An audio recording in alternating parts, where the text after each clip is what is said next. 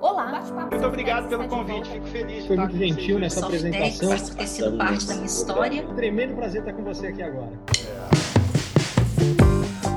Olá! Pesquisa global da Ernest Young, uma das maiores empresas de consultoria e auditoria do mundo, aponta que a agenda ESG, ambiental, social e governança, já direciona a decisão de 99% dos investidores no Brasil. E para conversar conosco sobre como caminha o ESG por aqui, o Bate-Papo Softex recebe Marcos Pinheiro, que há 20 anos trabalha no setor de impacto socioambiental positivo. Marcos é especialista em ESG, tem curso de extensão Gestão ESG Sustentabilidade e Negócios pelo INSPER, é CFA em ESG Investing pelo CFA Institute de Londres e certificado pela GRI Academy em relatórios de sustentabilidade. Marcos, seja muito bem-vindo. Tudo bem com você? E aí, Karen, tudo bem? Obrigado pelo convite para a gente falar um pouquinho de ESG e tentar levar esse conceito amplo, complexo, tendência de forma simples aí para o pessoal. Vamos começar. Marcos, na sua visão, investidores e consumidores brasileiros estão realmente cada vez mais rigorosos e optando por apoiar ou consumir produtos de empresas que sejam socialmente uh, responsáveis e sustentáveis? É, cara, eu vou começar aqui prazista. É, sustentabilidade é a inteligência artificial da galera de humanas. É um caminho sem volta, não tem como. Nossos filhos, netos vão lidar com isso. E não por acaso a gente tem dados que vão corroborar isso e dados que vão responder positivamente a sua pergunta. Então eu trouxe aqui alguns dados da pesquisa Impacto ESG no Varejo, da Mosaic, e 62% das pessoas no Brasil hoje dizem saber o que é o tema ESG. 85%, apesar de 85% terem atitudes que sabem que não contribuem para a agenda ESG. E falando especificamente no consumo, hoje 50% das compras, mais ou menos no varejo, levam em conta fatores ESG contra 39% do ano passado. Então, respondendo sua, objetivamente a sua pergunta, existe um aumento no entendimento do que é ESG e existe um aumento da importância de ESG na decisão de consumo, sem dúvida nenhuma, é o que os dados mostram para a gente. Uh, como que você analisa o cenário de ESG no Brasil se a gente fizer um comparativo aí frente a outras grandes economias do mundo? Tá bom. É, no Brasil, a gente ainda está um pouco atrás do epicentro do movimento ESG, que é a Europa. Europa é onde o ESG está mais avançado. Então, para te dar uma, um dado, por exemplo, é, os relatórios de sustentabilidade das empresas listadas em bolsas, eles passam a ser obrigatórios na Europa a partir do final da década passada, em consequência da Diretiva 2014-95 da União Europeia. É, no Brasil, eles vão passar a ser obrigatórios apenas em 2026, acho que a gente até vai falar disso um pouquinho mais para frente. Então, Brasil, e a gente não consegue falar de SG sem falar de regulação, a regulação é um ótimo termômetro.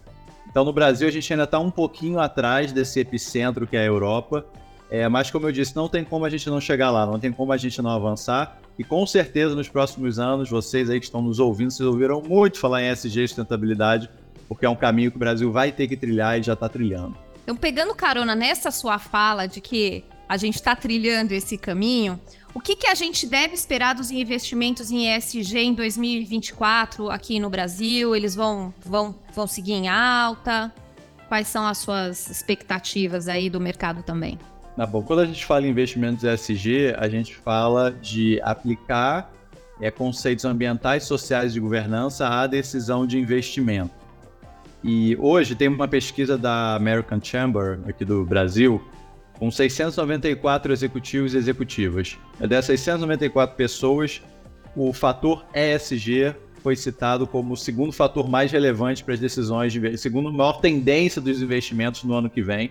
51% dos 694 respondentes responderam que ESG é uma tendência para o ano que vem, só perdeu para a inteligência artificial então, sim, o que os números dão conta para a gente, a história que esses números contam é que investimentos ESG estão em alta, estarão mais em alta, ainda mais agora que a gente vai ter obrigatoriedade de relatório de sustentabilidade a partir de 2026. É, é sim uma tendência que veio para ficar e todas as pesquisas mostram isso para a gente aí de forma bem clara.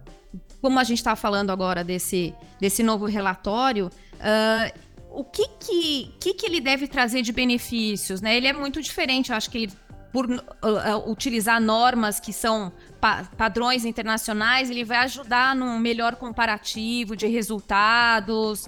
Enfim, fala um explica um pouquinho mais como é esse novo relatório, o que, que ele vai trazer de benefícios aí para o mercado. Perfeito. Vamos imaginar assim que ou o 20 ou a ouvinte que está aí nos acompanhando, ele quer investir numa ação.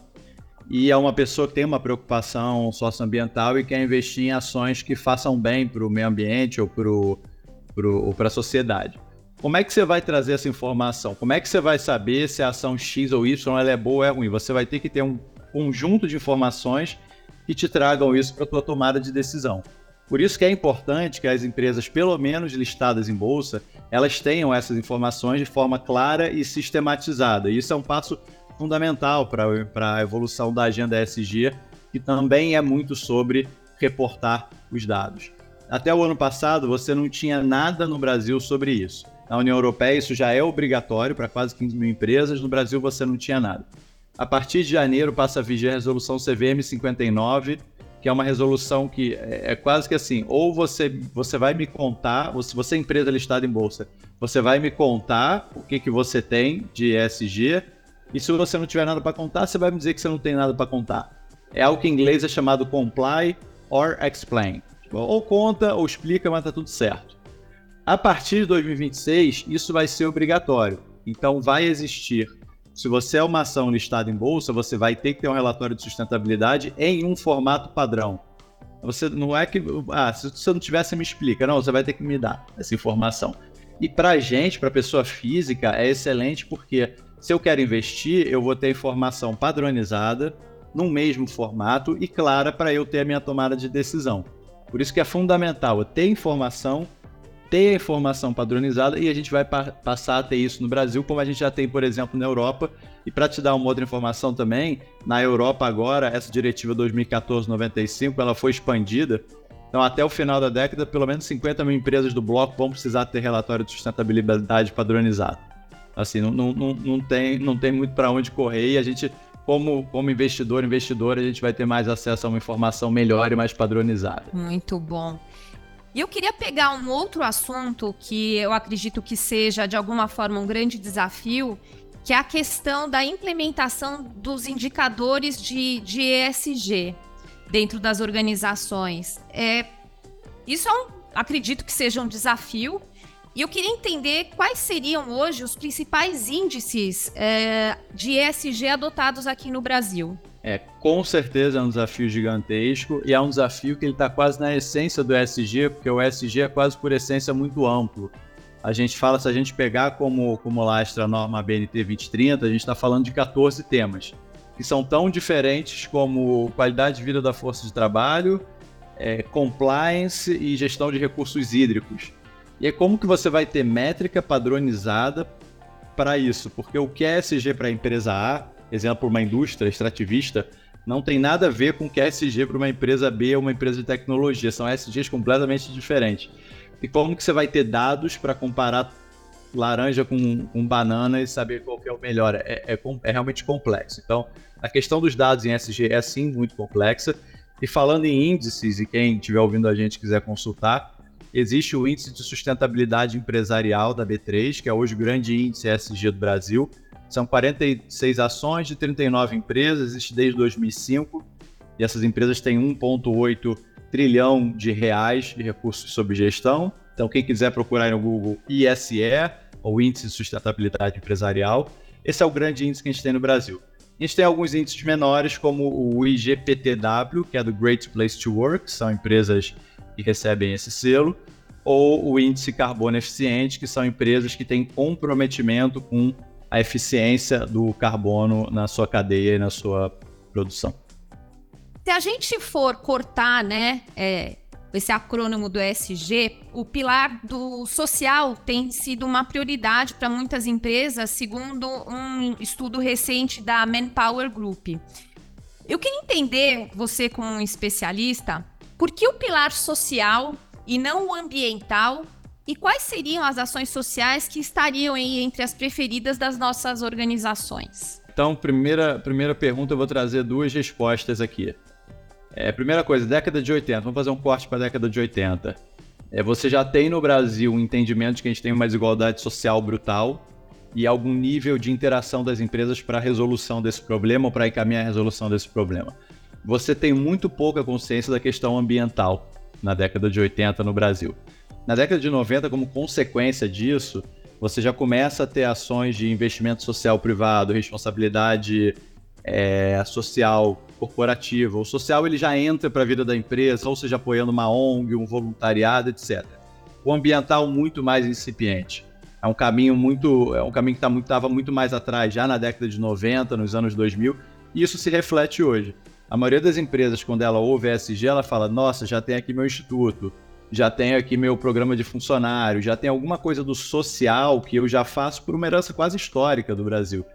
Mas uma minoria tem ações ambientais, pelo menos num tamanho tão grande quanto a ação social. Então a gente tem uma, uma herança do social muito mais forte nas empresas e tem um segundo ponto da tangibilidade. Se eu reduzo em 50% a pegada de carbono da minha empresa, ninguém vai saber eu pego uma comunidade do entorno e, e, e escolarizo, ajuda a escolarizar aquela comunidade, isso vai estar claro o impacto. Então tem uma questão de uma herança histórica, tem uma questão de uma de uma tangibilidade que fazem com que o social hoje esteja de fato mais em voga. E a gente pode falar aí de, de temas. Se eu puder trazer um grande tema hoje é diversidade, equidade e inclusão, que está bem alta, a gente tem cases muito legais disso. E um tema que eu acho que está ascendente, tema até de um e-book que eu escrevi agora, que é saúde mental dos colaboradores e colaboradoras. É um tema em ascensão que eu acho que na próxima década, nos próximos anos, vão ganhar um grande, grande reforço aí. Você sabe, Marcos, quando eu estava pesquisando para o nosso bate-papo, eu fiquei com uma super dúvida entre a diferença entre ESG e RSC, que é responsabilidade social corporativa. Qual, o que diferencia uma coisa da outra, assim, porque eu, eu confesso que eu fiquei meio. meio sem entender direito se estamos falando da mesma coisa ou por que, que elas são diferentes. Não estamos falando necessariamente da mesma coisa, tá? Como assim? Vamos lá. O que é responsabilidade social corporativa? É um termo que a gente já fala há, há 20, 10, 15, 20 anos no Brasil, que consiste nas ações voluntárias das empresas é, em benefício do corpo social, é, lato senso, corpo social que eu digo fornecedores, clientes, é, colaboradores, comunidades do entorno.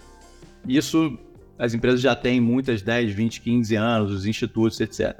ESG é um conceito que ele cresce a partir de 2020, principalmente no Brasil, e que quem está ouvindo a gente provavelmente ouviu falar disso nos últimos três anos, é ou está ouvindo falar agora e que consiste numa gestão de risco social, ambiental e de governança da empresa.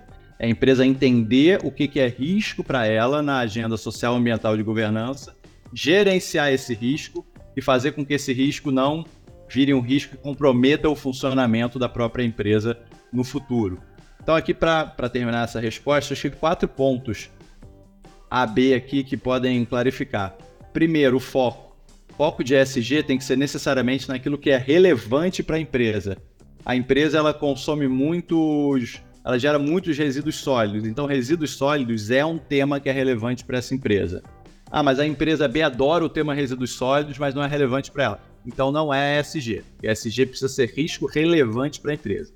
Já a responsabilidade social corporativa pode ser é, a alta liderança pode decidir o tema e por aí vai. Então, com relação ao foco, ESG tem que ser o que é relevante, responsabilidade social corporativa não necessariamente, a empresa pode escolher. Com relação às obrigações, responsabilidade social corporativa é voluntária. ESG, via de regra, responde à regulação. Com relação ao público-alvo, ESG é uma gestão de riscos com vista a trazer investimento de mercado financeiro. Responsabilidade social corporativa, o público-alvo é o beneficiário ou a beneficiária corpo social, quem está na ponta recebendo os serviços. E com relação à quantificação, responsabilidade social corporativa não necessariamente precisa ser quantificada. ESG é identificação, gestão e reportar questões ambientais, sociais e de governança. Não necessariamente precisa ser quantificado. São essas quatro diferenças principais. Bom, eu sigo você faz um, faz um bom tempo, né? E eu vi uma série de posts no seu LinkedIn que, que me cativaram bastante. E é a série Isso Não É SG. Porque eu acho também que é muito educacional, faz parte a gente explicar o que é e o que não é. Um deles falava sobre a compensação das emissões de CO2, que é um negócio que eu sempre vejo, né, nos voos por meio da preservação de hectares de floresta nativa. Então, aproveitando que você está aqui, me fala por que, que isso não é SG. Vou até pegar uma coisa que eu, que eu falei agora há pouco. Quem quiser pode voltar aí para o vídeo novo. ESG é você identificar, gerenciar e reportar. Por quê? Porque a, qualquer companhia ela tem riscos sociais, ambientais e governança para o seu funcionamento e ela gera no mundo questões sociais e ambientais. Por isso, ela tem a obrigação de entender quais são esses impactos e esses riscos, gerenciar isso e reportar. Ponto 1 um, conceitual. Bom, vamos para a prática. A gente está falando agora de companhia aérea. A companhia aérea vai emitir CO2 que vai queimar combustível. Hoje em dia não tem o que fazer. Ou seja, a emissão de CO2 que contribui para o efeito estufa e para o aquecimento do planeta é um impacto que a companhia aérea tem no mundo e, portanto, um risco à sua própria sobrevivência. Portanto, cabe à companhia aérea identificar, gerenciar e reportar. Quando a companhia aérea vira para o passageiro e fala: olha, compense o carbono da tua viagem. Se, é quase assim, se você não compensar, paciência. Ela está tirando a responsabilidade de gerenciamento que é dela e dando essa responsabilidade desse custo para mim. Não que a Perfeito, terceirizando. Não que a campanha não seja pertinente, porque foi essa campanha que fez a gente falar de, de, de emissão de CO2 em voo nesse momento.